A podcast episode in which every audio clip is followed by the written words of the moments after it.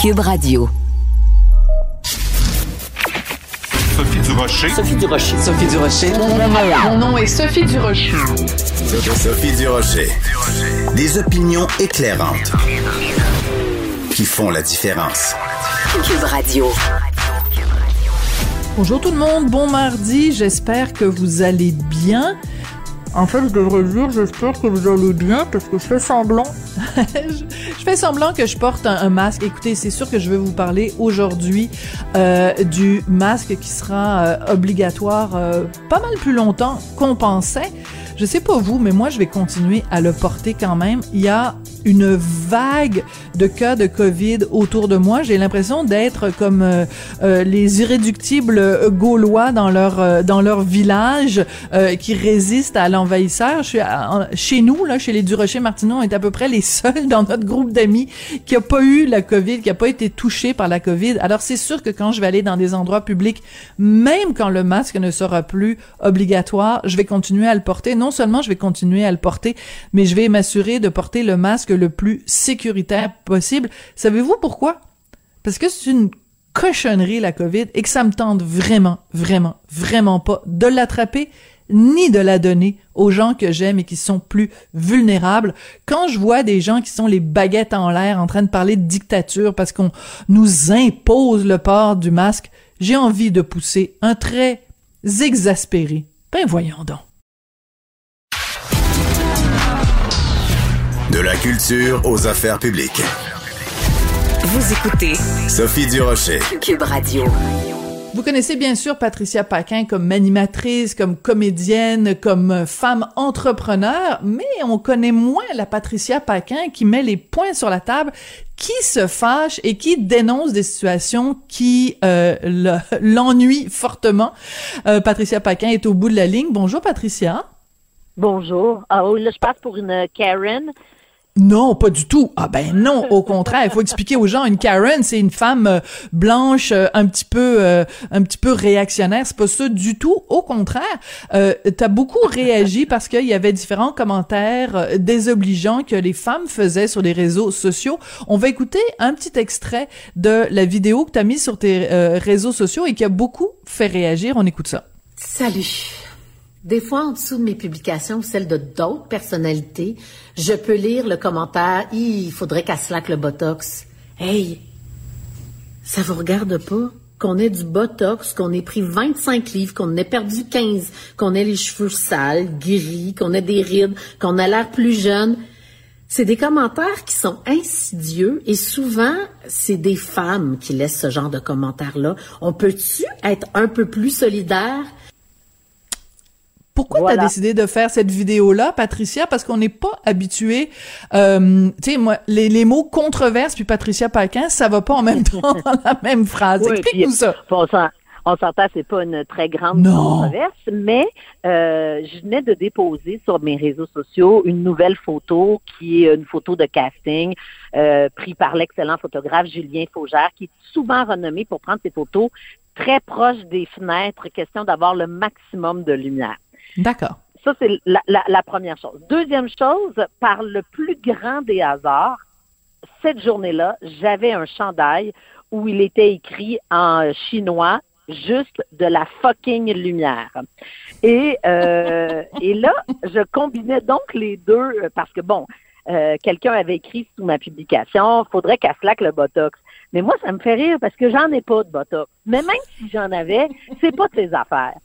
Fait que là, le- la combinaison de la lumière, de mon chandail, de ma nouvelle photo, du commentaire, j'ai fait, hey, je vais leur montrer. Parce que ce qu'on voit pas euh, à la radio, puis euh, à la suite de l'extrait que tu euh, que tu as fait jouer, c'est que je montre que tout dépendant de Voilà. l'angle où on prend notre photo, puis je pense que c'est assez clair, on peut parfois avoir des rides, mais que quand on revient dans la belle grande lumière, eh bien, notre visage est complètement sublimé et je fais donc euh, référence que c'est juste de la, on va dire, de la lumière. Et Oui. je, je- je souhaite ça aussi pour les réseaux sociaux, qu'on mette plus de lumière et moins de, de, de, de potinage, de ragot, de, de méchanceté. Fait que c'était ça le but de mon commentaire. Mais j'aime beaucoup ce que tu dis parce que tu dis deux choses importantes. Premièrement, tu dis euh, c'est pas de vos affaires. Donc, euh, à la rigueur, tu serais même pas obligé de nous dire si t'en as fait ou pas du Botox. J'apprécie le Mais fait que que tu dises dis que t'en dans as la- pas, mais mais t'es même pas Ça, obligé de dans le la dire. vidéo, je le dis pas, effectivement. Voilà, mais t'es même pas obligé de le dire à partir du principe de c'est pas de vos affaires. Mais la deuxième chose, et ce que j'ai aimé, c'est que tu fais pas juste dire euh, euh, ré- de- tu réagis pas seulement aux commentaires des obligeants qui te sont adressés, mais aussi qui sont adressés à, à, à- d'autres femmes. Je veux dire, ça, ça n'arrête jamais. Peu importe ce qu'on met sur les médias sociaux, il va toujours y avoir quelqu'un pour dire, au lieu de s'intéresser à ce qu'on dit, à s'intéresser à ce dont on a l'air. je sais que c'est pas français, là, mais, mais, il reste mais que c'est ça, là. aussi. Oui, puis je comprends qu'Instagram, parce que j'avais déposé la photo sur Instagram au, au départ, ça reste que c'est un médium de, de publication photo. Alors moi, pour moi, je partage tout. Je suis assez livre ouvert, euh, ma famille, euh, ce que je fais, mes photos. Donc, il y a quelque chose aussi euh, de, on met quelque chose qui, qui c'est- un médium de photos. Fait qu'on prend des belles photos, qu'est-ce que tu Ben veux? oui. Moi, j'adore la photographie. J'aime ça, puis j'aime ça partager ça. Fait que d'une part. D'autre part, c'est vrai que je le lis souvent sous les publications. Puis là, je fais, mais à quoi ça rime? Tu sais, pourquoi on va là? Pourquoi on a besoin de commenter euh, le physique des gens? Puis chose qu'on ne ferait pas si on était face à face dans la vraie vie avec la personne. On ne dirait pas, hey, toi, là, franchement, là, t'as vraiment trop de botox, faudrait que t'arrêtes. Il n'y a jamais personne qui va dire ça en pleine face de quelqu'un, surtout à quelqu'un que, qu'on ne connaît pas. Fait que, tu sais, soyons donc un petit peu plus bienveillants, si on veut, puis surtout entre femmes. Euh, bien humblement, je ne connaissais pas ce nouveau mot. C'est mon amie Jessica Barker qui me, me l'a appris, sororité. Alors, Oui. euh, bienveillance entre femmes, moi, je, je, je- je- c'est ce que je nous souhaite. Oui, mais mais mais ce qui est intéressant dans ce et c'est- euh, je disais controverse tout à l'heure, mais c'est plus une, une discussion en fait sur les médias Ouais. sociaux, mais une prise de position. Puis moi j'aime ça, les femmes qui ont du front tout le tour de la tête. Euh, ce qui est intéressant, c'est que ça nous force aussi à poser la question suivante Qu'est-ce que ça apporte aux gens? La personne qui est derrière son clavier puis qui écrit ah euh, Sophie Durocher, je pense qu'elle a pris 40 livres, euh, Patricia Paquin a fait trop de botox, euh, euh, je sais pas moi, euh, Véronique Cloutier, ses cheveux, j'aime pas ses cheveux, j'aime pas sa nouvelle couleur de cheveux. Qu'est-ce que ça Qu'est-ce que ça vous donne? Qu'est-ce que ça vous apporte? Est-ce que ça vous Ben- fait du bien? Est-ce que ça vous fait du bien de savoir que vous faites du mal? Moi, c'est ça la question que je me pose, Patricia. Euh, un internaute a écrit sous une publication euh, probablement que ça va toucher exactement là où ça fait mal.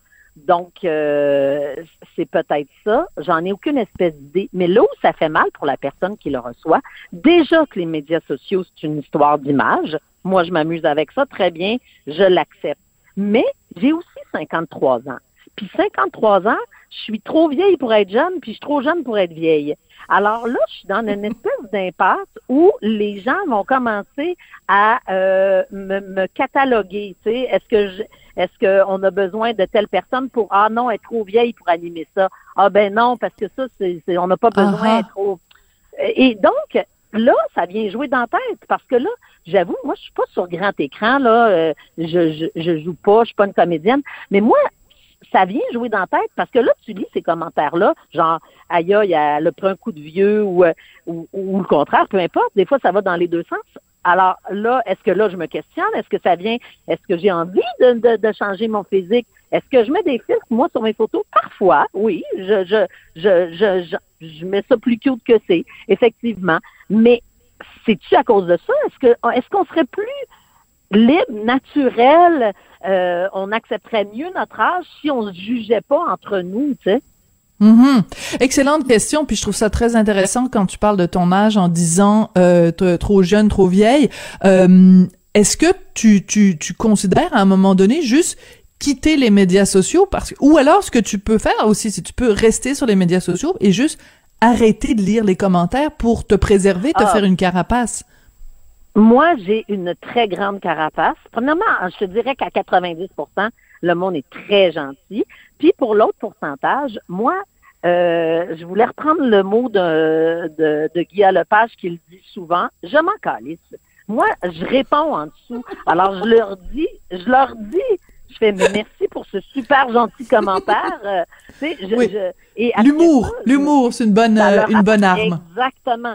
Ça leur appartient. Moi, je ne suis pas, je, je- ça me touche pas trop. Moi, je viendrais plus, ça me toucherait plus viendrait euh, toucher dans euh, dans mes propos, dans ce que, dans mes idées, dans dans mes actions. Là, ça viendrait peut-être me me chercher. Mais tu sais, qui on est, puis nous aussi comme personnage public, euh, là, je veux pas rentrer dans aucune polémique, Sophie, là, je, je, je, je veux pas rajouter de l'huile sur le feu, mais nous aussi, comme personnage public, faut faire attention à ce qu'on dit, tu sais, puis on on- on n'a pas à juger le, le, le physique des autres, leur apparence, tu sais, ça fait partie aussi de notre de, de notre mission d'être plus dans la bienveillance, puis c'est ce que j'ai fait, quoique je ne suis pas Mère Teresa.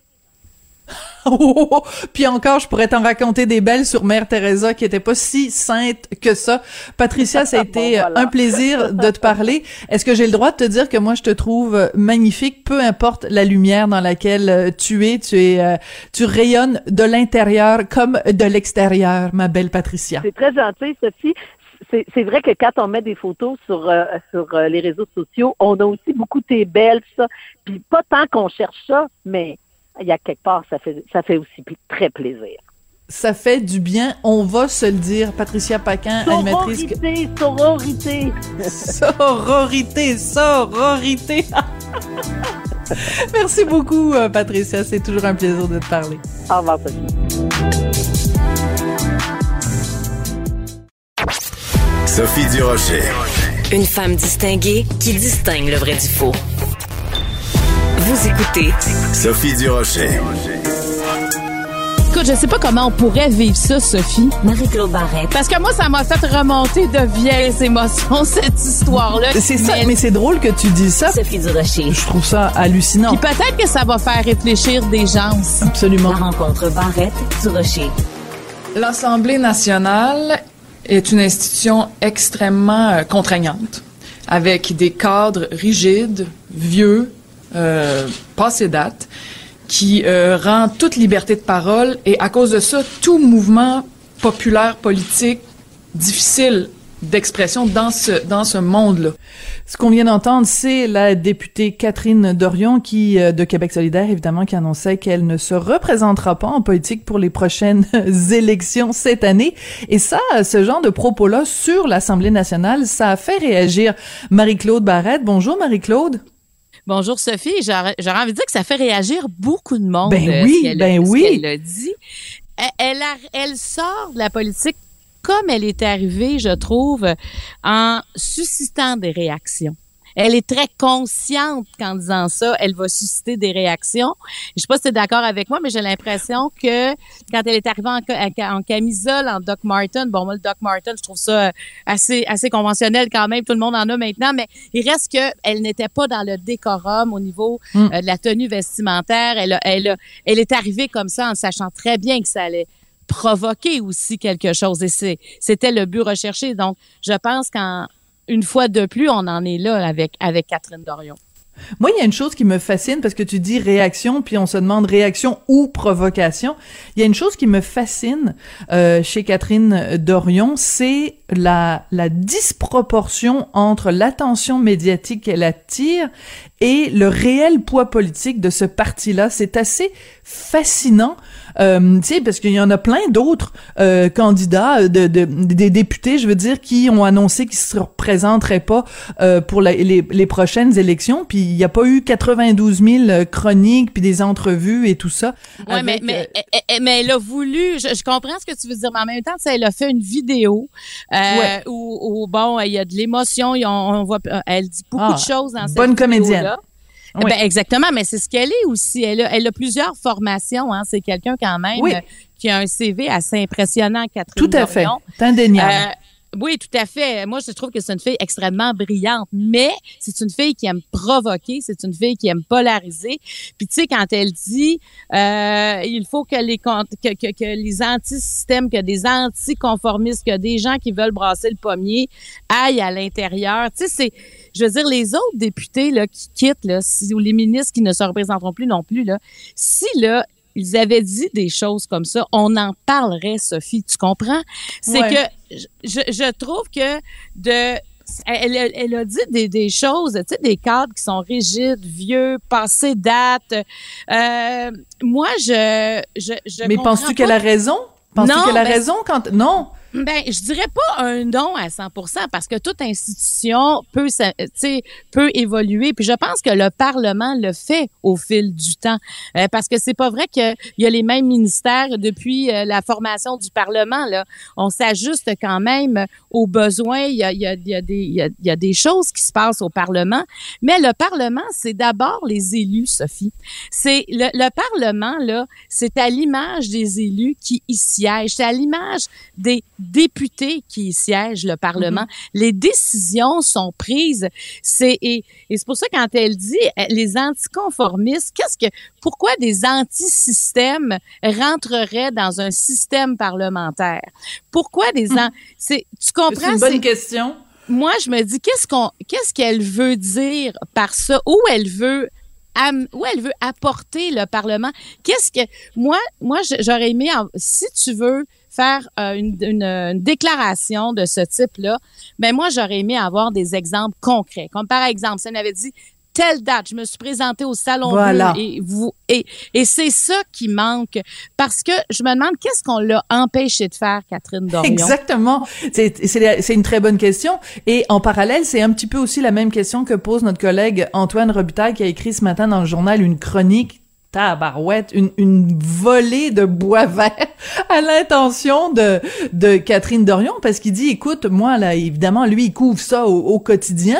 Il dit, mais j'ai aucune aucun souvenir d'une intervention marquante dans une commission parlementaire de la part de Dorion pour lequel elle aurait cherché à améliorer un texte. Elle dit, c'est vraiment là, quand tu fais son bilan parlementaire à Catherine Dorion, ça fait poète, poète, poète. Donc, euh, elle critique une institution en disant c'est une institution qui ne m'a pas permis de changer les choses, mais quand on regarde le bilan, elle a pas vraiment cherché à changer les choses.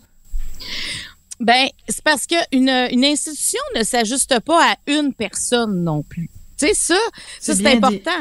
Tu sais, comment elle, elle aurait voulu travailler, moi, je comprends pas parce que il y y a plusieurs lieux où euh, les députés, entre autres, peuvent se faire entendre dans l'institution qu'est le Parlement. Il n'y a pas seulement le Salon Bleu. Ça, en fait, c'est quasiment la, la, la partie la plus courte dans une année où Mhm. ils seront les députés. Il y a plusieurs autres endroits. Et, tu sais, moi, je trouve que Catherine Doran, c'est une excellente militante.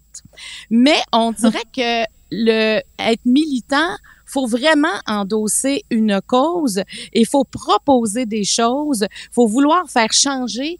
Et, et c'est là que pour moi, il y a comme une peut-être que, tu sais, qu'Antoine Robitaille le dit, j'accorde beaucoup de crédit à ça parce que lui, il est au Parlement. Tu sais, moi, je regarde ça de loin, mais c'est vrai que dans mon, je me dis, mais qu'est-ce qui me vient en tête de qu'est-ce qu'elle aurait, mettons, changé ou m'aurait fait vraiment réfléchir sur un point? On dirait qu'il n'y a rien qui me vient. Ouais. Il faudrait vraiment que je fasse une recherche de re- redescendre à 2018, mais pourtant, elle était là que quatre ans. Est-ce qu'en quatre ans, tu peux exiger vraiment d'une institution qu'elle soit conforme à 100 de tes attentes? C'est très court, le quatre ans comme mandat. Ouais. Puis quand elle dit c'est une institution qui est passée date, bon, elle, elle a tout à fait le droit. Je, je conteste pas Oui. évidemment son droit à le dire. Mais si l'Assemblée nationale, qui est ce dont on s'est doté de façon démocratique pour faire euh, euh, édicter des lois pour gérer cette province-là, ben elle, elle propose quoi? Si ça, c'est dépasser la démocratie participative, ben on remplace ça par quoi? C'est Ben- ça que je comprends pas. Oui, parce que quand elle dit je veux aller militer dans la rue, euh, je sais pas, là, tu sais, je veux dire, est-ce qu'elle trouvait qu'elle n'avait pas assez euh, comme de pouvoir de changer les choses dans le Parlement?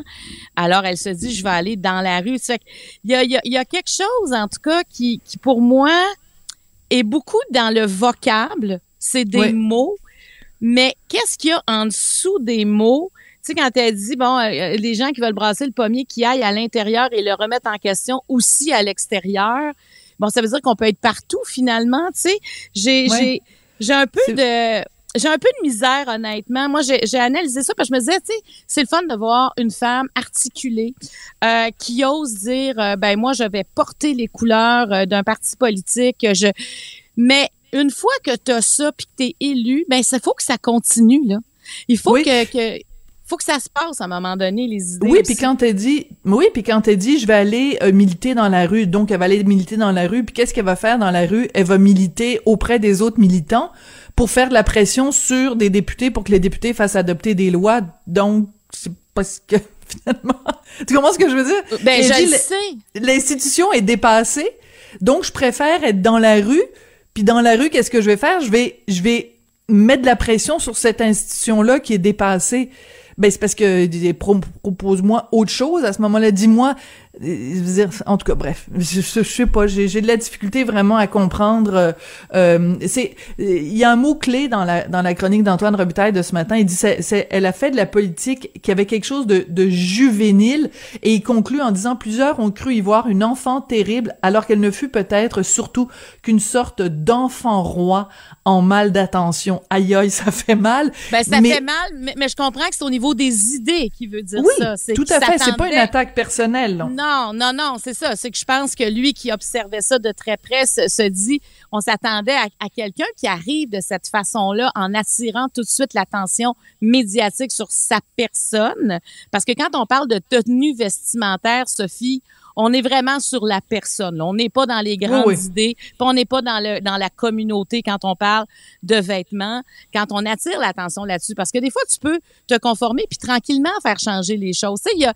moi, j'aime bien quand les gens se mettent au parfum et, et arrivent avec des idées. Parce que d'abord, c'est ça, le Parlement. C'est tu représentes ton comté, elle représente encore le comté de Tachereau, tu représentes le, ton comté et tu, tu apportes les idées. Des fois, c'est pas c'est pas toujours facile là. C'est pas là une, autoroute là, le, parlement. Ça c'est clair là parce que sinon euh, je veux dire il faut quand même adopter les choses. Il y a des budgets attribués à ça. Il y a des discussions des des, des puis t'es pas au pouvoir là. Elle était pas dans un parti au pouvoir. Ça fait une grosse différence on s'entend. Tu sais si elle était le parti au pouvoir euh, probablement qu'elle ne tiendrait pas les mêmes propos. Elle aurait probablement des critiques mais qui seraient pas du même acabit. Donc c'est c'est quelqu'un qui a attiré vraiment l'attention sur elle et, et moi, c'est ça que, que, que, je lui reproche, c'est que tu peux pas, après ça, euh, euh, reprocher un paquet d'affaires parce que il faut que tu arrives avec des idées. Puis moi, c'est ça que je trouve intéressant, c'est que tu te mets au parfum, tu comprends comment ça fonctionne, mm. et là, et là, tu arrives avec, tu peux arriver avec euh, des projets de loi, tu peux proposer des choses, tu peux, tu peux te, te faire en sorte de parler aux partis d'opposition pour te mettre ensemble, parce qu'elle dit, ben ça c'est difficile, mais ça se fait au Parlement, ça se fait de se parler. Des fois, tu as des comptes, des comtés voisins qui sont pas représentés par euh, le, même parti, mais tu peux arriver à t'entendre. Mais mm. parce que il y a vraiment un travail à faire avec les collègues, pas juste du Parlement, mais les collègues de ton milieu. Donc moi, je, je, je cherchais qu'est-ce qu'est-ce qu'elle qu'est-ce a fait, qu'est-ce qu'on retient exactement? Et ce que je retiens, c'est plus ses esclandres finalement que ses idées propres. Et, et, et, et, ça, pour une, une, hmm. une, fille de son calibre, avec les études qu'elle a... C'est dommage, ouais. C'est dommage, oui. Puis peut-être, est-ce qu'elle s'est laissée assez de temps? Est-ce que, par exemple, un autre mandat aurait fait qu'elle arrivait en comprenant vraiment comment fonctionne cette institution-là? Et moi, j'aurais aimé qu'elle me dise, si elle veut, si elle dit que c'est passé date, que c'est rigide, qu'est-ce qu'elle aurait voulu changer Exactement? C'est là mm-hmm. que quelqu'un devient très crédible. C'est quand on critique, mais qu'on arrive avec quelque chose de concret à côté. Et, c'est ce qu'il nous manque euh, présentement. Mais bon, euh, écoute, on verra comment il va faire euh, la politique dans la rue. On comprend que son cheval de bataille, c'est le tramway de Québec. Là. Ce qu'elle ce qu'elle nous dit, c'est qu'on l'entendra parler de ça au cours des prochains mois. Ce sera vraiment là-dessus qu'elle va mettre son énergie. Oui. Alors, je veux euh, rappeler à un moment donné, euh, dans une vidéo, euh, Catherine Dorion avec une chanteuse dont je n'ai plus le droit de prononcer le nom parce que sinon, il m'arrive toutes sortes d'affaires. Donc, dans une vidéo, Catherine Dorion avec une chanteuse dénonçait le travail des médias en disant il y a des médias, il y a des chroniqueurs qui sont absolument épouvantables.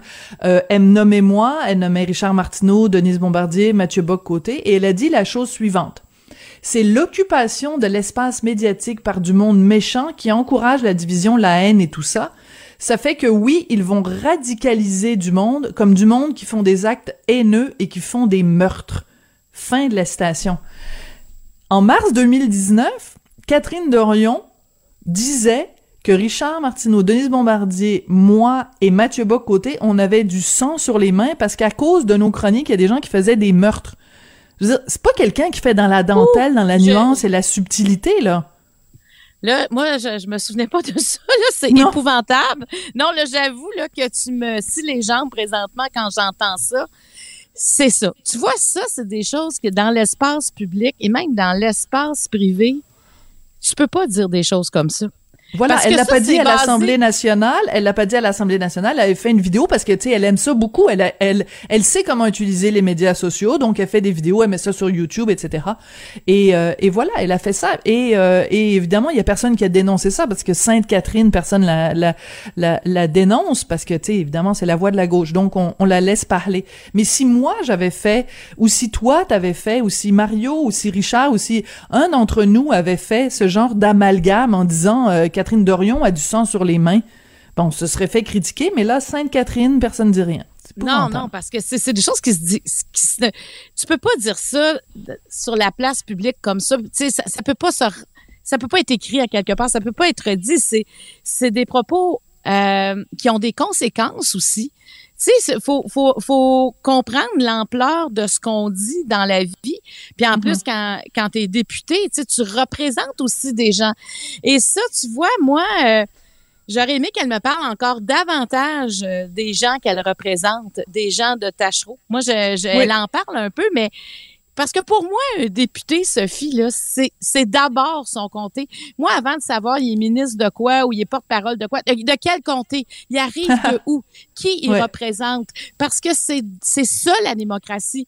C'est important de le rappeler, Marie-Claude, parce que les gens l'oublient souvent. À la base, un député, c'est simplement votre représentant à vous, c'est votre voix VOX. à l'Assemblée nationale, c'est la base. Après, il y a toutes sortes d'autres affaires, mais à la base, c'est ça.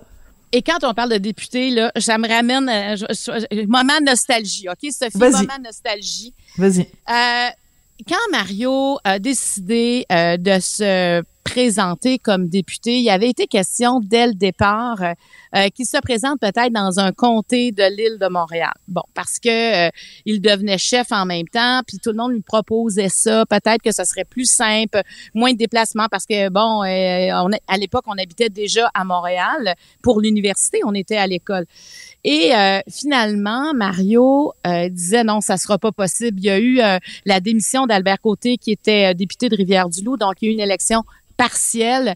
Et euh, Mario, à ce moment-là, a décidé de se présenter à Rivière-du-Loup. Et l'élection partielle est devenue une élection générale. Puis bon, euh, finalement, il, a gagné cette élection-là, et alors que personne ne pouvait penser ça.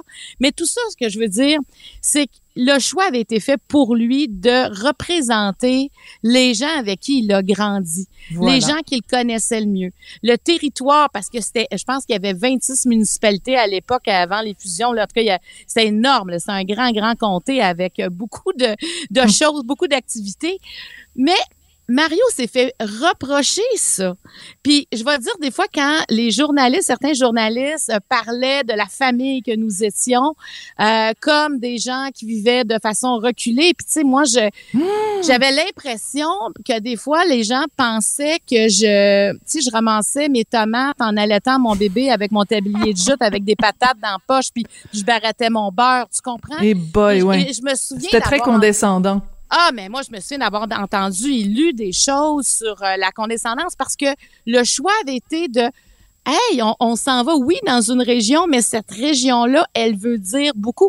Moi, je suis pas du tout de cette région-là, mais je l'ai endossée, je, mm. je, je, je l'ai comprise. Alors, c'est pour ça que, pour moi, un député, faut d'abord que tu parles du monde que tu as représenté. Puis quand, quand tu quittes, mais tu quittes aussi ces gens-là. Voilà, Et c'est ça. Et il faut le saluer. oui, il faut le saluer, absolument. Alors, moi, je te salue parce que c'est la fin de notre euh, rencontre de l'heure. Merci beaucoup, Marie-Claude Barrette, et à demain. Puis, euh, je peux en témoigner, t'es vraiment pas la fille avec la... po- Comment t'as appelé ça? La poche à patate? Puis, euh, Ben, de l'été d'une mais main?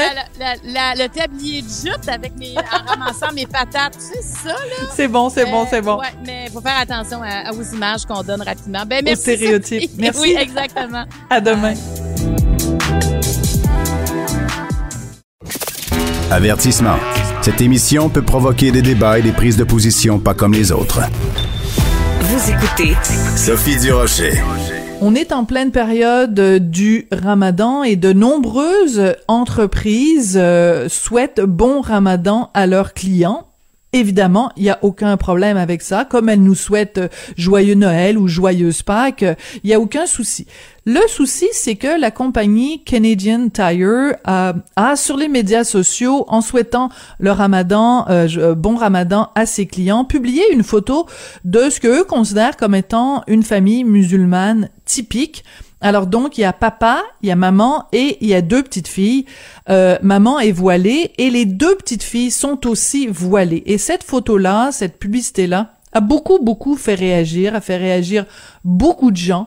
Euh, des membres de la communauté euh, musulmane aussi ont réagi. Parmi les gens qui ont réagi très fort, il y a Ensaf Haïdar, que vous connaissez bien, l'épouse euh, du blogueur euh, saoudien Raif Badawi, ex-candidate pour le bloc euh, québécois dans Sherbrooke. Elle est au bout de la ligne. Ensaf Haïdar, bonjour.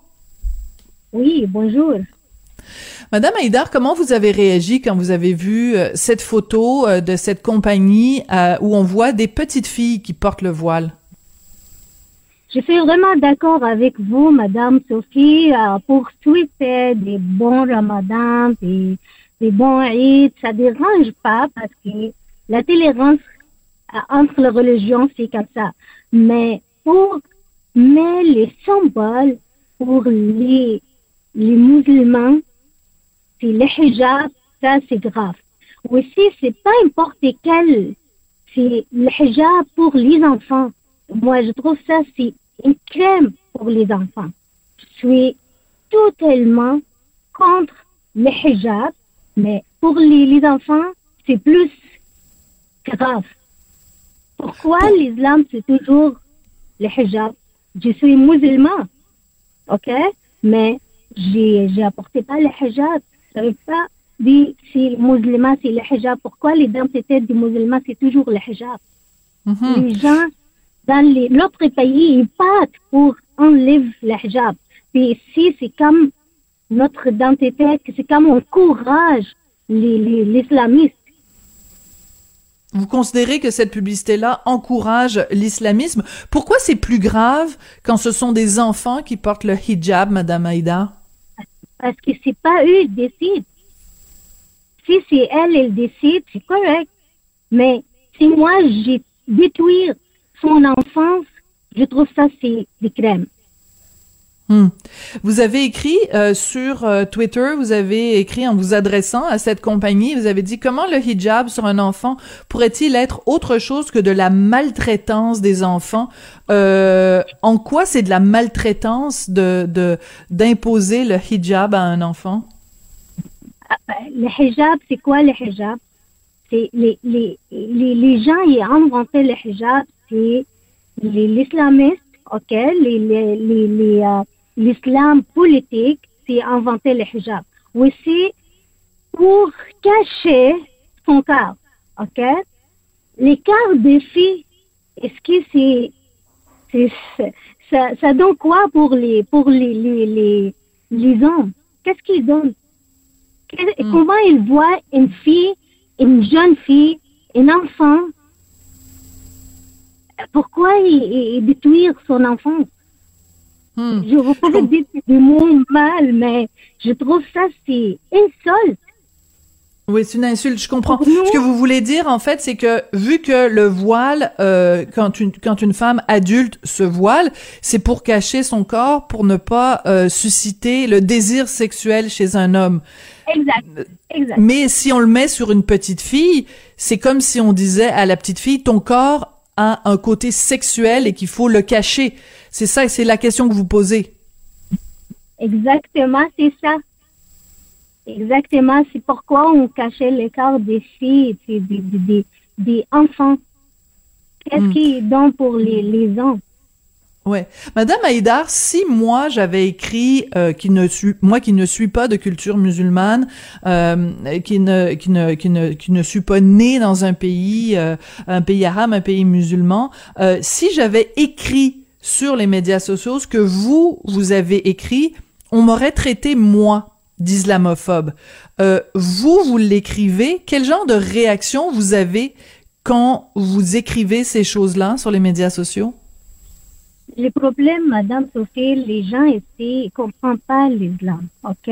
Juste, ils suivent l'islamisme. C'est différent, l'islam et l'islamisme.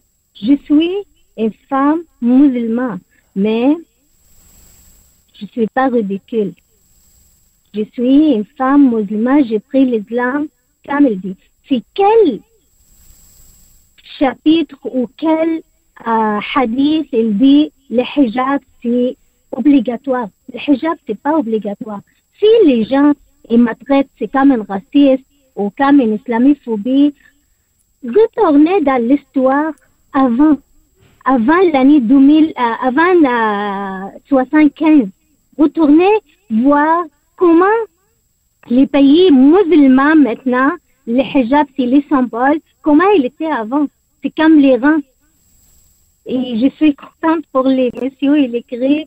C'est Iranien, Iran Tire. C'est pas Canadien Tire. Nous sommes ici au Canada. Nous, nous voyez ici, moi j'ai une histoire aussi. Quand je, je suis arrivée ici, j'a- j'avais l'histoire. C'est à cause de ça, à cause le hijab, à cause les, c'est, c'est, pas, c'est pas pour rien. Et les gens en Arabie Saoudite maintenant, ils enlèvent le hijab. Au Canada, on met le hijab, les voiles.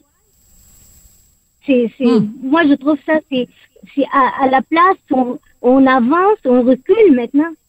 Hmm, je comprends. Euh, alors que dans en Iran et en, en Arabie Saoudite, il y a des femmes qui enlèvent le hijab, euh, qu'ici on le valorise ou qu'on le ou qu'une compagnie euh, le, le le propage ou en fasse la promotion, c'est c'est ça qui vous choque. Je, je comprends euh, fort bien ce que vous dites, euh, Madame Haïdar. D'ailleurs, dans un de vos dans une de vos autres interventions euh, sur les médias sociaux, vous avez écrit que vous vous excusiez que des islamistes aient, euh, euh, euh, aient créé autant de morts sur, sur la planète et ça vous a été aussi reproché. Il y a des gens qui ont dit, coudon, pourquoi pourquoi elle dit ça, Ensa Faïda?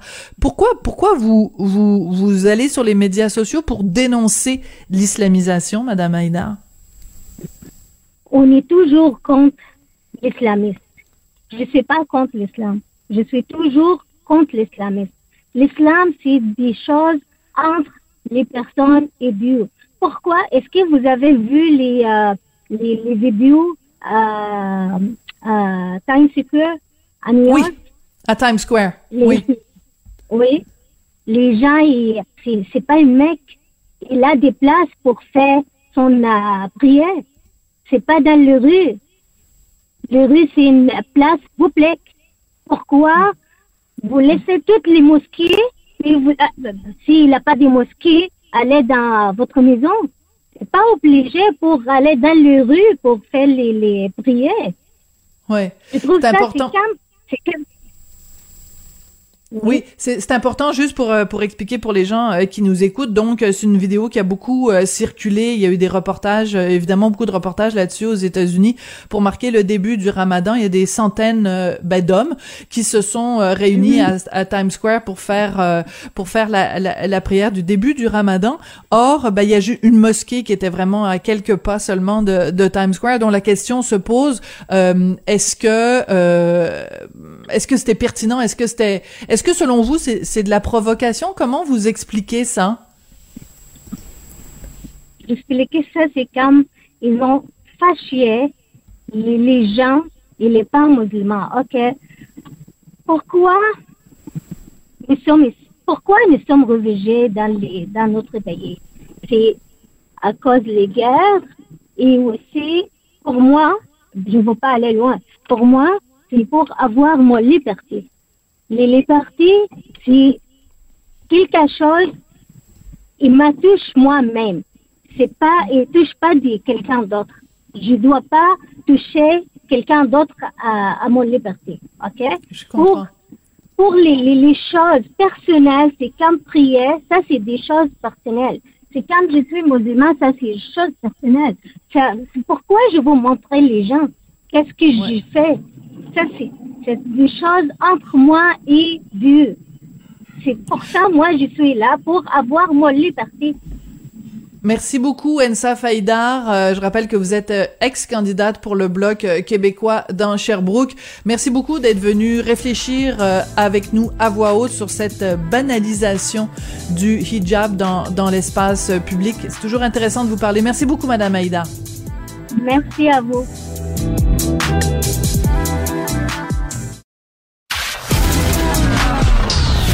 De la culture aux affaires publiques. Vous écoutez Sophie Durocher, Cube Radio. Ce matin, dans la section Faites la différence du Journal de Montréal, Journal de Québec, une lettre drôlement importante sur l'urgence climatique. Ça s'intitule Climat, la fierté malhonnête du gouvernement de François Legault. Euh, J'avais envie d'en parler avec celle qui a écrit cette fameuse lettre ouverte. Elle s'appelle Nathalie Hensley. Elle est militante conférencière. C'est donc elle qui a écrit cette lettre et elle milite au sein de l'organisme que vous connaissez bien, Mère au front front au pluriel parce qu'il y en a plusieurs fronts et du front tout le tour de la tête, elle en a, Nathalie Hensley. Bonjour, madame. Oui, bonjour. Merci de me recevoir ce matin. Ça, ben, ça me fait plaisir.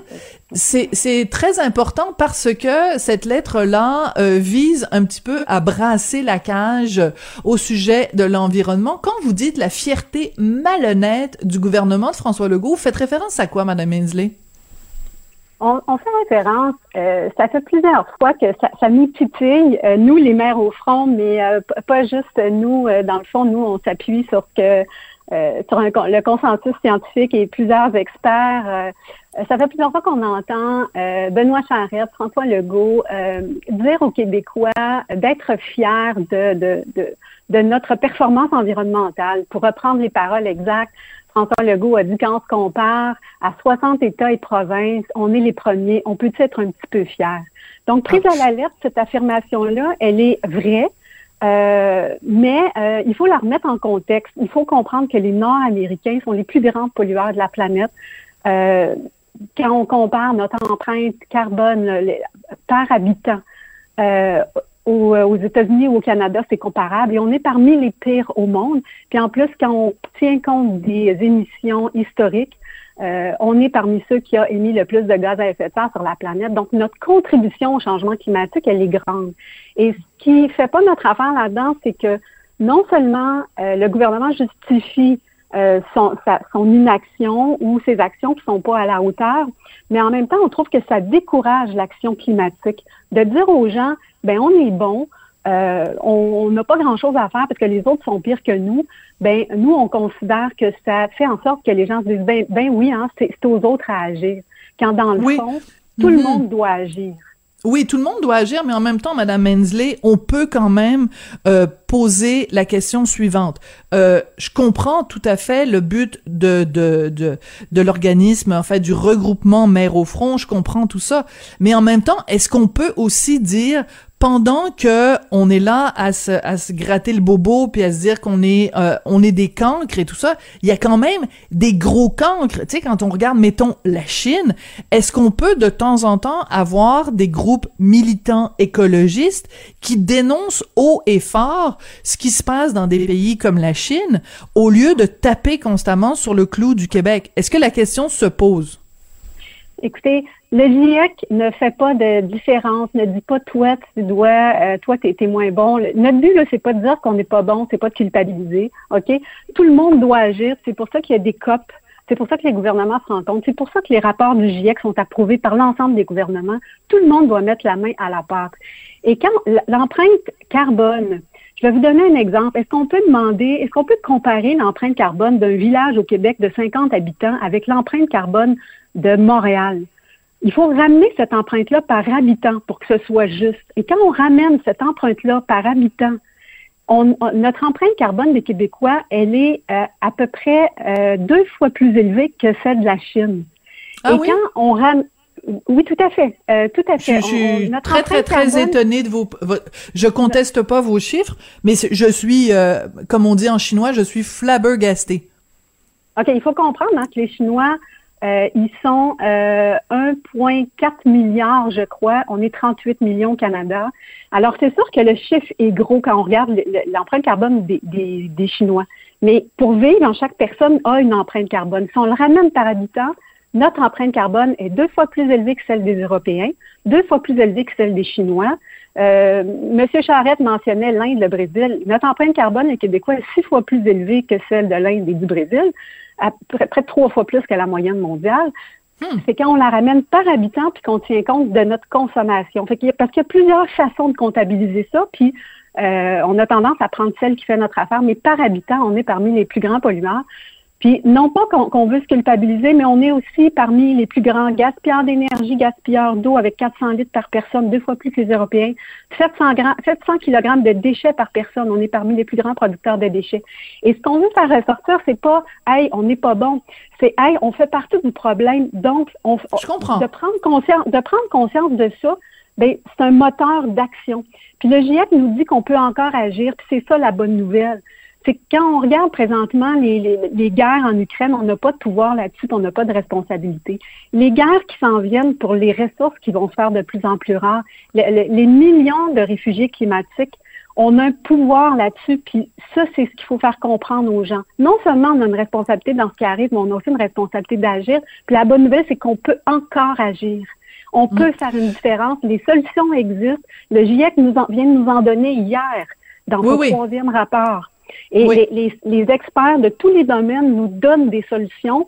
On- oui, ça demande des changements de notre mode de vie, ça demande des changements de notre système, mais on Bon, a ben, parlons-en. Ce qu'on veut pas, et ce qu'on veut pas, nous, c'est se retrouver dans 10 ans, dans 15 ans, devant nos petits-enfants qui vont demander qu'est-ce que vous avez fait, parce qu'ils vont regarder ces guerres-là à la télé, ils vont subir aussi les catastrophes qu'on va vivre ici au Québec, puis on va dire, ben, ben nous autres, nos gouvernements, ils nous disaient qu'on était bons, puis on se disait c'est les Chinois qu'il faut qu'ils agissent. Les Chinois, par- en passant, ils, sont, ils ont des plans présentement, ils sont en train d'en faire des choses. Oui, Donc, vous êtes très enthousiaste, Nathalie Hensley, mais j'aimerais ça vous poser une petite question quand même. Oui, allez-y, euh, je m'excuse. je- Je, je- je suis passionnée, hein. Je suis- Ben oui, mais j'adore ça. Moi, j'adore les gens passionnés, mais j'aimerais ça quand même juste parce que vous avez évoqué, puis il faut toujours ramener ça aussi euh, au, au plan des solutions, parce qu'il y a la, il y a les constatations, euh, il y a les, euh, les- il y a l'indignation, puis après il y a l'action. Donc, parlons un peu de l'action.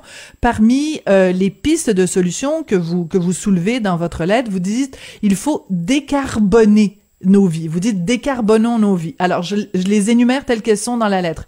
Évitons la surconsommation, diminuons notre consommation de viande, réduisons nos transports euh, motorisés, sortons nos épargnes des, des énergies fossiles, transformons nos entreprises de l'intérieur. Euh, Êtes-vous végétarienne, Madame Hensley? Vous l'aurez deviné, bien sûr. Oui? Parfait. vous savez, on j'a- demande pas, mais on ne demande pas à tout le monde d'être végétarien. On, on demande de prendre conscience. Est-ce que ça a du sens aujourd'hui, en 2022, sachant ce qu'on sait, de manger de la viande à, à tous les jours ou à tous les repas? La viande, ça nécessite beaucoup de ressources. C'est très polluant. Alors, est-ce qu'on peut faire en sorte que quand on mange de la viande, on la savoure, on mange une plus petite portion, on la déguste et on apprécie ce qu'on est en train de manger parce qu'on est conscient qu'on est en train de se payer un treat? Au lieu de pas se questionner puis de manger de la viande à tous les jours parce que c'est ce qu'on a appris. Donc, c'est un petit changement qui peut se faire dans le plaisir, dans la découverte de nouvelles recettes. Les protéines végétales, c'est un monde à découvrir. Ce n'est pas souffrant. Et, et on peut être en très, très bonne santé en passant. Il y a beaucoup de protéines euh, dans... dans Vive le pois chiche. Vive Ah, le pois chiche.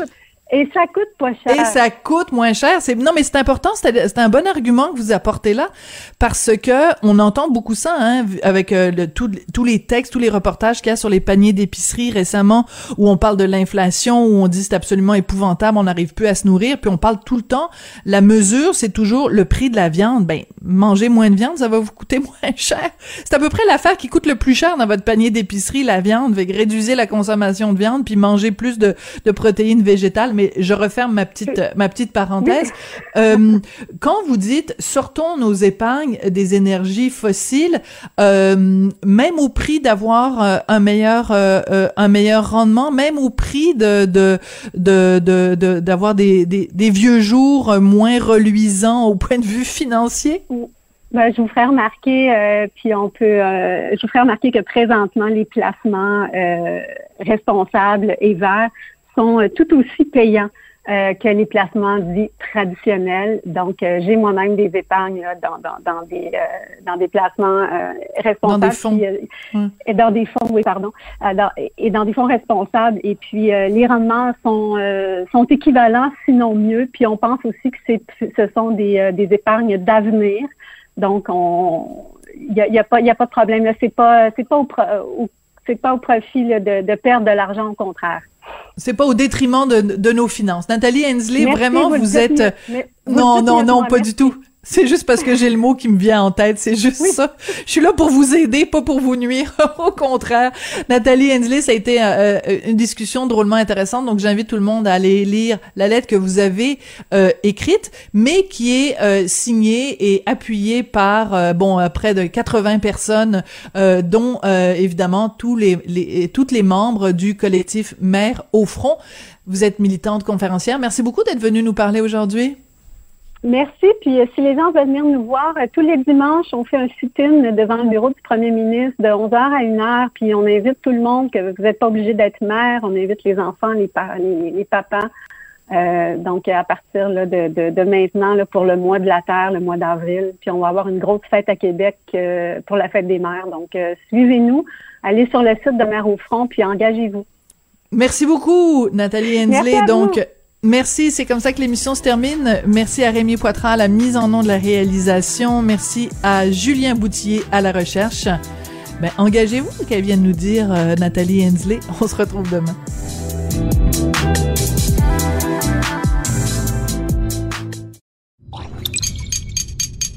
Cube Radio.